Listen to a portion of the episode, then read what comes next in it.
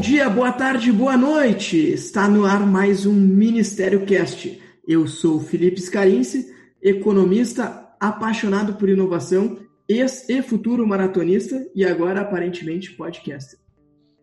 Eu sou o Xixa Kaiser, um, diretor de e-commerce, viciado em videogame e atualmente jogando Call of Duty Warzone. Muito bem, Xixa. E no Hoje na História, eu vou lembrar que há 10 anos atrás caía no Arroio Ipiranga o nosso querido Werner Schunemann. Chega de carro sem airbag. Feliz Dia Internacional das Viúvas. É isso, um abraço para quem é viúva. Uma pena. e o assunto de hoje é VAR, Covid e o novo normal. E como vocês já sabem, a gente começa o Ministério Cast com o Ministério Game.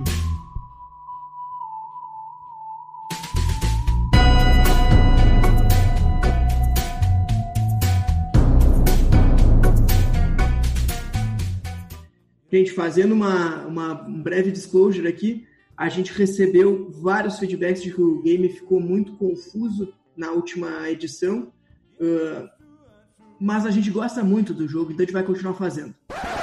Tentei de tudo quanto é jeito editar para que fizesse sentido o jogo, mas não fez sentido nenhum, ficou bem difícil de entender. Com isso, tentaremos outro formato de jogo semana que vem e essa semana não tem jogo.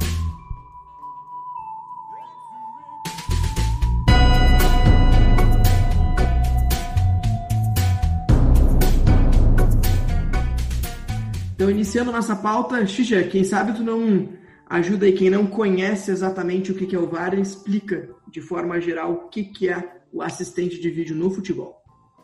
Bom, explicando o VAR para os nossos ouvintes. Ele é uma nova função implementada nos últimos dois, três anos. No futebol brasileiro começou no Brasileirão do ano passado. Uh, creio que eu que já teve até uma Copa do Brasil anterior a isso, mas eu não lembro muito bem. O, objetivo do árbitro de vídeo é avaliar todos os gols, faltas, uh, cartões do jogo, sempre como para ajudar o juiz principal. Eles não podem tomar nenhuma decisão que não que interfira diretamente no jogo. Eles sempre vão mostrar para o juiz o que, que eles acham ou algum fato que aconteceu durante o jogo. O juiz pode ir ali na tela rever os lances para tomar outra decisão que ele não tenha tomado no jogo. Então, é uma tecnologia que veio para ajudar os muito, das muitas e inúmeras histórias que a gente teve de casos de supostamente roubos, que todo mundo sempre fala que é roubo né, no futebol. Isso já gerou bastante briga e tudo mais. Uh, mas o árbitro de vídeo veio para resolver isso, mas não foi bem assim, na verdade.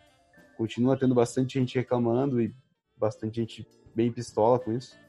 Bom, o assunto é claramente polêmico, mas acho que em suma é isso, é um conjunto de tecnologias que está aí para ajudar de alguma forma o árbitro a suportar as decisões dele e que acho que mais do que isso já existia em uma série de outros esportes, né? Então, futebol americano, tênis, o vôlei e por uma série de motivos, grande parte deles político nunca tinha sido implementada no futebol e a gente está agora vivendo essa transformação que, na minha opinião, é inevitável, apesar de ainda termos algumas pessoas anti-VAR. Imaginem vocês, por exemplo, uma final de Copa do Mundo resolvida em um gol que não foi. Exatamente, isso aconteceu. E não foi qualquer final de Copa do Mundo. Inglaterra e Alemanha, na Inglaterra, Wembley, 1966. O jogo acabou 2 a 2 e na prorrogação, o primeiro gol da Inglaterra, a bola não entrou e o juiz validou o gol. Imagina como é que os alemães ficaram se sentindo. Até hoje, os alemães não engoliram bem essa história. E até hoje, essa história é lembrada quando jogam Inglaterra e Alemanha. Assim como quando um maravilhoso e majestoso gol de mão de Diego Armando Maradona na semifinal de. La Mano de Dios, Copa do Mundo FIFA de 86. O jogo da Argentina contra a Inglaterra nas quartas de finais da Copa do Mundo. Beleza, um momento de injustiça que o nosso querido VAR poderia ter auxiliado se ele já existisse há 30 anos atrás. Muito bem. Um exemplo que foi a favor dos ingleses e um que foi contra. Engraçado é que essa semana mesmo a gente teve uma grande polêmica na Premier League, que é o campeonato nacional inglês.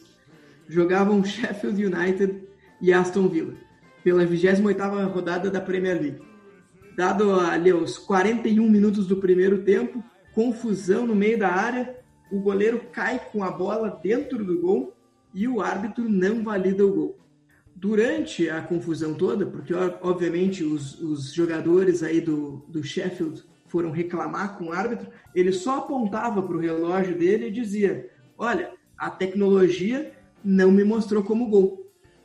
O que aconteceu ali foi que, na verdade, segundo a empresa, né, é, a tecnologia ali ela, ela é baseada em câmeras. E como tinha uma confusão muito grande na área, as câmeras estavam todas obstruídas e acabou, de alguma forma, impedindo que a tecnologia percebesse se a bola entrou ou não. A empresa, inclusive, se desculpou publicamente. O que eu acho interessante nessa história é que mostra um pouquinho de como a tecnologia influencia a nossa vida.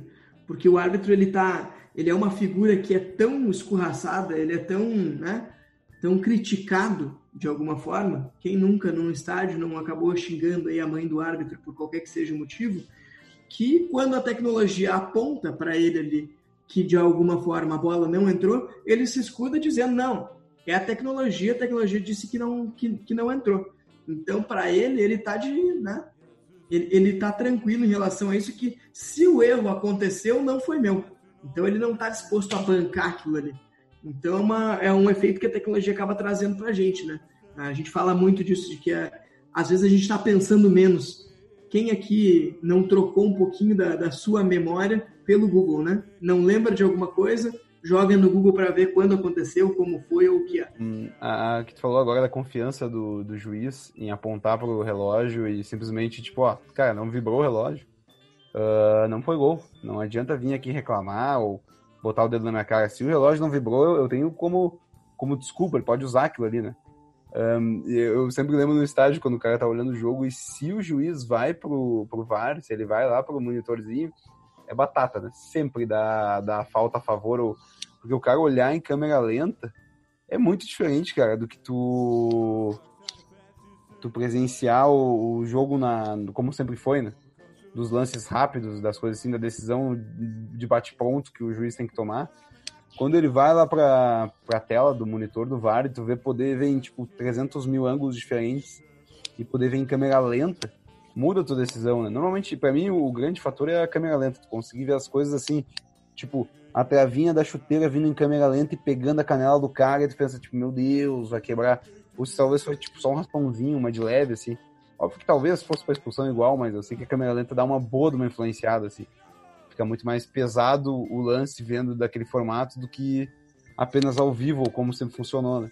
Então, para mim, assim, né, essa questão da tecnologia, apesar de que eu acho que vem para ajudar, uh, é muito, muito diferente do que acontecia antes do futebol. Então, só esse ponto de diferença de tecnologia para não quando não tinha. Esse é um ponto importante, Xixa, é, porque assim, o, o, a própria empresa ela falou que em 9 mil jogos que essa tecnologia foi utilizada, uma vez deu errado. E é claro quando tu fala da câmera lenta, uh, mostra ali que existem adaptações que precisam ser feitas ainda. Claro que tu errar em um jogo de 9 mil parece pouco, mas não é o ideal. O ideal é que não se erre nada. Então, existem adaptações ainda que precisam ser feitas, como qualquer implementação de tecnologia. Isso sempre acontece. O problema é que, como a gente está acostumado a não ter o VAR, a gente coloca uma lupa, uma lente muito grande em cima do VAR e qualquer coisa que acontece a gente acaba aumentando muito. Porque como é uma mudança, nos tira né, da nossa zona de conforto. Então acaba acontecendo isso. A gente acaba tendo muitos críticos do VAR que acabam se pegando em até pequenos detalhes que, na verdade, assim, sim, são adaptações que são necessárias, mas não é por isso que a gente vai deixar de implementar a tecnologia, não é por isso que a gente vai deixar de melhorar o esporte, não é por isso que a gente vai deixar de melhorar a sociedade como um todo, tentando levar isso para um outro lado. E é isso que eu queria falar um pouco hoje também, quando a gente tem alguma uh, grande mudança, seja no futebol, seja nas nossas empresas, nas nossas famílias, na nossa sociedade, é muito normal a gente ter essa grande resistência, porque as mudanças elas tiram as pessoas da, da zona de conforto delas. Porque um exemplo disso, uh, que todo mundo vai estar acostumado, é a famosa briga de taxistas versus aplicativos e motoristas de aplicativos, que obviamente já foram brigas muito mais acirradas, a gente está se acostumando hoje, mas é isso. É, a, a, os aplicativos, eles de alguma forma eles vieram e, e eles melhoraram a nossa vida, né? Eu, quando vou me locomover, eu, muitas vezes eu, eu, utilizo o aplicativo e poucas vezes eu utilizo o táxi. Não sei tu, Xixi, se, se, como é que você tem utilizado? Eu, eu uso normalmente aplicativos. Um, eu usei, a última vez que eu usei um táxi, na verdade, nós estava no Grêmio Flamengo, no Rio de Janeiro, no ano passado. E um amigo do meu pai, ele não tem um saco de aplicativo, assim. Ele ficou, eu falei, não, vamos chamar Uber, eu chamo aqui. E ele, não, não, deixa que eu pago o táxi. Aí o Marco, meu irmão, chamou o Uber e a gente foi para o mesmo lugar, porque a gente estava em mais gente, né? Aí nós fomos de táxi e eles foram de Uber. A gente chegou, sei lá, acho que uns 10 minutos antes que a gente foi de táxi, o táxi já estava ali na nossa frente. Só que, sei lá, a gente pagou o triplo do valor que o meu irmão pagou por aplicativo. Então, essa é a diferença. Normalmente, quando tu pega um táxi, não, não chama mais o táxi, né? Tu acha o táxi. Ele apareceu na tua frente ali e tu entrou nele por a questão de, de praticidade, facilidade também. Mas é muito mais difícil um, um táxi dar mais, mais barato que um, um, aplicativo ou qualquer um que tu for chamar. Uh, e também a qualidade do, de, dos aplicativos em si, quando a gente estava viajando lá na, na Rússia, inclusive estava junto comigo, quando a gente ia chamar os, o, algum, qualquer aplicativo que fosse, um, tu colocando a localização final, o destino que tu está indo, o, tu não precisa mais conversar com o motorista, né? Tu simplesmente entra lá dentro, tu olha pro cara, sei lá, se tu tiver com disposição ou não de conversar com ele, tu pode dar bom dia, boa tarde, ou uh, explicar alguma coisa. Ou simplesmente entrar no carro, que nem nós lá na Rússia, nós não entendia nada que os caras falavam. Só fazia aquele sinal com a cabeça assim, ele meio que gesticulava um pouco, falava umas palavras que não entendia nada. E ele nos deixava no endereço que a gente queria, mesmo sem trocar nenhuma informação. Então, claramente, eu jamais ia conseguir fazer isso se fosse só um táxi na Rússia. Mas como era um aplicativo de o que a gente usou ali na hora, certamente facilitou muito a nossa vida. Uh, na Rússia ainda, eu lembro de uma, de uma história que a gente teve também, uh, porque realmente a comunicação lá era muito difícil. Porque às vezes a gente viaja para países na Europa, a gente viaja para os Estados Unidos, e eles usam pelo menos o mesmo alfabeto que a gente. Quando a gente vai para a Rússia é tudo muito diferente. Então a gente acaba se sentindo até um pouco analfabeto, né? Porque a gente não consegue nem ler as placas na rua. Então toda vez que a gente ia se locomover, realmente o Uber acabava resolvendo. Mas eu lembro de um Uber que ele acabou conversando muito comigo. E, e ele falava, ele era um paquistanês, e eu acabei descobrindo isso de uma forma bem uh, inusitada. Ele estava conversando comigo, ele viu que eu estava com uma camiseta de time, perguntou de onde eu era. Eu falei, bom, sou do Brasil. E ele começou a falar Minotauro, Minotauro. Disse, Como assim Minotauro? O cara era, era fã de UFC e ele gostava muito do Minotauro. E daí ele pegou o celular dele, que era o celular que ele usava, inclusive, para né, conversar comigo através do Uber, e ele ligou pro irmão dele, que estava no Paquistão, e, e quando o irmão dele atendeu, ele começou a falar: Ah, é do Brasil, dá um oi para ele. O cara abanou pra gente, a gente abanou, e essa foi a história com. Acho que foi maior, o maior tempo que eu consegui me comunicar com alguém da Rússia. Ou melhor, com alguém na Rússia, né? Porque ele não era russo. Mas voltando aí, fechando nosso parênteses, uh, a gente está falando aqui de um serviço que ele tem mais qualidade, né? A, a, a, experiência de uso dele é melhor e ele é mais barato. Então, assim, é inevitável que isso seja uma tendência a se consolidar no futuro. Não, não, não tem como esperar que uma coisa que seja melhor e mais barata, ela, ela, ela não, vai, não vai se firmar. Todo mundo vai querer usar isso. A gente não consegue hoje imaginar como é que seria a nossa vida se a gente voltasse a usar o táxi, pelo menos da forma como ele era antes, né? O padrão que a gente tem de exigência agora é outro. Eu me lembro muito bem como era, sei lá, 10, 15 anos atrás, eu precisava ligar para uma central, o cara me dizia, não, tá, a gente tá indo aí, levava 20 minutos e eu precisava torcer pro cara tá lá, eu não sabia quando ele ia chegar, podia ser 5, podia ser meia hora, podia ser uma hora, e eu tive que ficar lá esperando. Então acho que a gente se acostuma com esse padrão novo. Mas voltando, tentando colocar de novo na pauta aqui, a gente estava falando de como as pessoas elas criam essas barreiras quando, quando acontece alguma coisa nova. E isso é o que a gente chama de anticorpos da inovação. Então, o, o conceito é um conceito emprestado da, da biologia, inclusive. Funciona exatamente como o nosso corpo, né? No nosso corpo, o que, que acontece? Quando entra um, um corpo estranho, um vírus, uma bactéria, né? um novo coronavírus, por exemplo, a reação natural do nosso corpo é criar um anticorpo, né? É criar, é mandar algumas defesas para onde esse vírus está instalado para de alguma forma conseguir neutralizar ou matar ele para que a gente continue vivendo, né? Então é, é assim que a gente sobrevive quando a gente é atacado por um vírus, de uma forma obviamente bem superficial. Aqui eu não sou biólogo para explicar, deve ter um monte de biólogo achando que eu estou falando bobagem aqui, mas eu acho que é o suficiente para a gente explicar. O que é interessante é que eu estava falando para vocês, né? O coronavírus, quando ele entra no nosso corpo, o nosso corpo ele cria alguns anticorpos e a gente precisa que esses anticorpos matem o coronavírus. Então a gente tem esses anticorpos que são importantes para a gente. Porém, de outro lado, o coronavírus ele também acabou de alguma forma combatendo os anticorpos fora do nosso corpo, os anticorpos da sociedade, das nossas empresas. Ele acabou a, a crise causada por ele acabou atropelando uma série de conceitos muito consolidados que a gente tinha, que vão fazer com que a nossa vida lá na frente seja completamente diferente. É o famoso, o tão temido novo normal. E quando a gente fala novo normal, estou dizendo que vai ter um monte de coisa que vai ser diferente mesmo. Né? A gente. Uh, talvez a gente se acostume com algumas coisas que a gente não fazia antes que vão ser diferentes. Então, assim, trabalho à distância, né? o home office, é uma coisa que muitas empresas não tinham ainda. Hoje todo mundo teve, teve que se adaptar a isso e muito provavelmente vai ser uma, uma tendência lá na frente ensino EAD. Também tinha uma série de universidades que tinham uma certa resistência. Não, não é a mesma coisa, fica faltando aqui, fica faltando ali. E realmente é diferente, a gente precisa pensar como é que isso vai ser, mas é uma tendência que veio para ficar. A gente vai usar sim mais ensino à distância, a gente vai sim trabalhar mais à distância.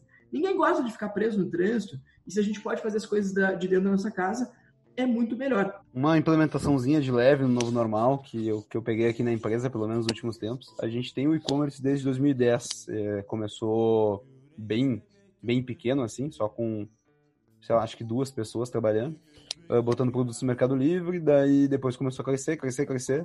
Ficou ali por 2016, 2015, aquela foi a época que deu um boom, assim, tava vendendo muito, mas absurdos, assim comparado com até com as nossas lojas físicas, assim, tava crescendo demais, nós tava botando bastante ficha nele. Uh, aquele novo normal daquela época tava maravilhoso. Um, porém, daí veio os marketplaces, tem uma baixada legal, que daí começou a roubar o nosso mercado, apesar da gente vender neles também. E agora chegou a atualidade, que é a pandemia. O que aconteceu com nossas empresas? Todas as físicas fecharam e o nosso e-commerce seguiu funcionando. Um, o, o e-commerce funcionar com a galera lá de dentro, com os devidos cuidados e tudo mais, foi a única coisa que seguiu normal, de fato, na nossa empresa. O resto, nada mais funcionou. E passou o tempo e fomos se adaptando, começamos a dar mais desconto para conseguir se capitalizar um pouco e tudo mais. Uh, mas continuou vendendo como venderia sempre, assim, não mudou muita coisa na, na questão de venda, se vendeu mais. Daí até que voltou, as lojas físicas abriram de novo, com os devidos cuidados também. E daí, agora, na última semana, todos os decretos municipais, eles fecharam a maioria das nossas lojas de novo. E a gente não tem mais como saber se isso vai ser nessa semana só, se vai ser, sei lá, daqui um mês vai fechar de novo, se na outra semana vai fechar de novo. Então, claramente, vendo assim o cenário que está se instaurando, e não sei se vai levar seis meses ou um ano, vai ser focar mais no nosso e-commerce, para que ele venda mais, botar mais gente nele para trabalhar e focar nisso, porque claramente no novo normal que está sendo instaurado, o e-commerce vai ter muito mais peso que uma loja física. Porque se tu não sabe se pode ficar com uma loja física aberta ou não, sei lá, uma semana fechada, uma semana aberta, uma semana fechada, uma semana aberta. Não, não, não tem mais como funcionar como as regras eram de, de antigamente. A gente não sabe mais se dá férias para as pessoas, se uh, suspende elas, como o governo deixou fazer. É uma, é uma confusão, ninguém sabe muito bem o que fazer. Então, claramente, as, as fichas que devem ser jogadas ou impostas vão toda para o e-commerce, porque é o único lugar que realmente está funcionando 100%, digamos assim. É isso, eu acho que é, é uma tendência que veio para ficar. O e-commerce para o consumidor final, ele acaba sendo muito bom. Eu, eu já compro na, na internet há muito tempo, acho que muita gente está aprendendo agora. Mas, cara, é muito mais fácil de tu pesquisar preço. Tu compra as coisas, tu não precisa sair de casa, tu recebe elas na, na tua casa. Se tu compra bastante coisa no e-commerce, inclusive, às vezes tu esquece que tu comprou e quando chega é quase como se tu ganhasse um presente. Então, acho que assim, é, é uma coisa que eu acho que, que veio realmente para ficar. Uma história sobre o novo normal, que eu acho maravilhosa, é uma história que aconteceu com um amigo de um amigo meu, onde tinha dois elementos entrando no mercado no litoral norte do Rio Grande do Sul. E eles se ligaram que eles estavam sem máscaras e eles não iam conseguir fazer as compras depois de já ter saído lá de onde estavam, chegaram no mercado e viram que estavam sem máscara. Então tiveram a brilhante ideia de tirar suas camisetas e colocar no rosto, como se fosse uma máscara. Então, como o mercado é no, no litoral, eles puderam entrar sem camisa, mas de máscara. Então, eles tiraram as camisetas deles e colocaram no rosto e usaram elas como máscara, mas entraram sem camisa. Que, no, sei lá, na praia a galera deixa entrar sem camisa no, no mercado. Né? Então é meio, é meio bizarro assim a situação, mas, tipo, sem máscara não pode. Ah, sem camisa, ok, tá tudo bem daí. Outra tendência que eu acho que veio para ficar foi telemedicina. Há muito tempo existia uma discussão sobre como é que podia utilizar a tecnologia na área da saúde. E, cara, era uma coisa que às vezes até já acontecia de forma informal, né? Quem nunca tem, quem nunca ah, pegou algum amigo médico aí e perguntou para ele o que, que, podia tomar, falou os sintomas ali pelo, por meio do WhatsApp e ele acabou te, te medicando. Isso não era possível fazer antes, era proibido fazer isso. Hoje a gente, a partir de algumas normas que estão sendo que estão sendo construídas, a gente caminha para um, um lugar em que a gente vai poder fazer isso de uma forma mais estruturada. Talvez antes da gente ter essa discussão ampla sobre telemedicina, e aqui eu não estou nem falando de legislação, estou falando da, da, discussão mesmo, que ela nem existia, ela, ela era muito mais fraca, na verdade. Sem essa discussão, talvez a gente fizesse coisas que eram perigosas fazer à distância, e agora a gente vai, vai ter um pouquinho mais de, de clareza sobre como é que esse negócio funciona. O novo normal, e daí eu acho que assim, qualquer um que for falar sobre o que, que é e disser que sabe o que, que é o novo normal, acho que está sendo completamente pretencioso e talvez até irresponsável. Uma coisa que a gente pode tomar aí como exemplo é outra grande ruptura que a gente teve na, na, nas nossas vidas, que foi o 11 de setembro.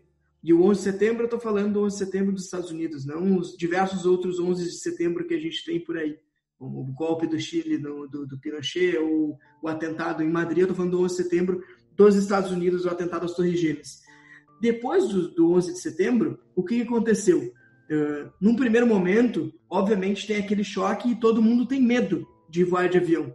E eu, eu, lembro que por algum tempo, realmente, sim, as pessoas evitaram andar de avião, a gente teve muitos voos cancelados, existiu uma grande crise aérea nos Estados Unidos. Todo o tempo que o Brasil teve transporte aéreo, houve crise? Não. Mas houve uma, houve. E o que aconteceu foi que a gente simplesmente passou aceitar várias coisas que não eram normais antes.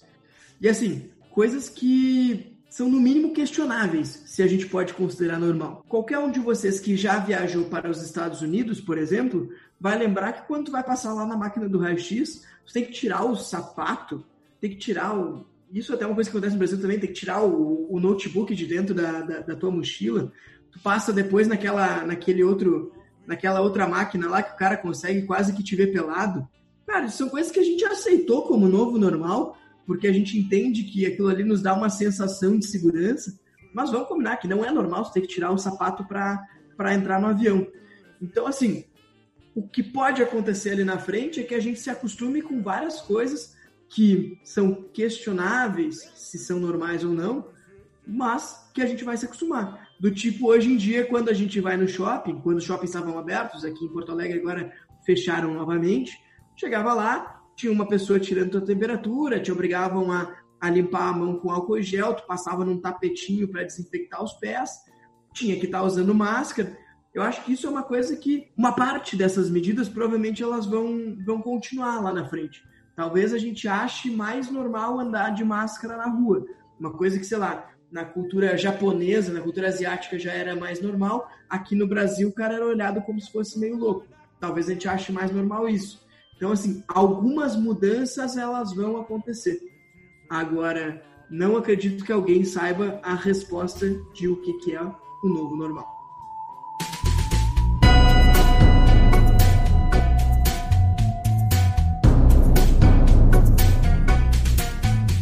Chegamos no tão aguardado momento Dica da Semana. Xixa, o que que tu tem de dica aí pra gente essa semana, hein? A minha dica é faça suas pesquisas na internet de coisas que vocês querem comprar e não comprem de primeira. Deixem as coisas ficarem perseguindo vocês em todos os links patrocinados no Instagram, no Facebook, uh, no Google, em qualquer lugar, tu vai ficar recebendo notificação e, e, e, publicidade sobre aquilo que tu comprou com desconto ou em diversos sites que são mais baratos. Então é não compre de primeira e continue as buscas até que vai aparecer alguma coisa melhor do que essa primeira vez que tu foi buscar. Cara, essa dica é praticamente impossível para mim. Eu sou um cara bem ansioso e acabo comprando tudo de primeira. Não, tem que ver o a Mi Band, meu. Eu quero comprar uma, um, um smartwatch, mas eu não quero gastar muito. Então eu tô num objetivo claro, que é uma batalha medieval comigo mesmo de comprar isso. Só que o único problema, como eu já pesquisei muito, eu não sei mais. Tipo, cara, qualquer lugar que eu tô mexendo, eu, eu levanto uma pedra no meu quarto, tem uma propaganda de smartwatch embaixo. Todos os smartwatches que existem no universo eu já olhei eu não quero, eu, eu abro o YouTube na TV pra olhar, sei lá, um, tentar ver qualquer bosta que tem e começa a aparecer propaganda de smartwatch. Eu ligo o Play, acho que a propaganda, publicidade da PSN é, é de smartwatch, tudo que eu faço agora tem a porra do smartwatch aparecendo. Mas beleza, alguma hora ele vai ficar mais barato e vai aparecer uma promoção e eu vou comprar essa. Bom, e a minha dica da semana é para uma assinatura de e-mail. Eu sei que tem muita gente que acha que isso é coisa do passado, mas eu tenho certeza que vocês não vão se arrepender se vocês assinarem a, o e-mail The Brief. É um e-mail que chega todas as manhãs. E basta você entrar no site deles e, e, e, se inscrever e sempre tem conteúdo muito legal. Então tá dada a dica da semana. Inclusive eu já entrei nessa newsletter que o, que o Felipe aí falou e já botei mais uns três lá dentro porque eu comecei a, a ler, sempre mandar os links pra galera. E o pessoal começou a gostar dos links que eu tava mandando e perguntaram onde é que eu tinha tirado. E eu mandei, já tem mais umas quatro pessoas dentro desse negócio. Muito bem, então é isso. Parabéns aí, pessoal do The Brief. Com certeza tá nos escutando agora. E para os demais, muito obrigado por nos escutarem. Até semana que vem. Tchau, Guri. Não adianta, não adianta. Sempre os guris.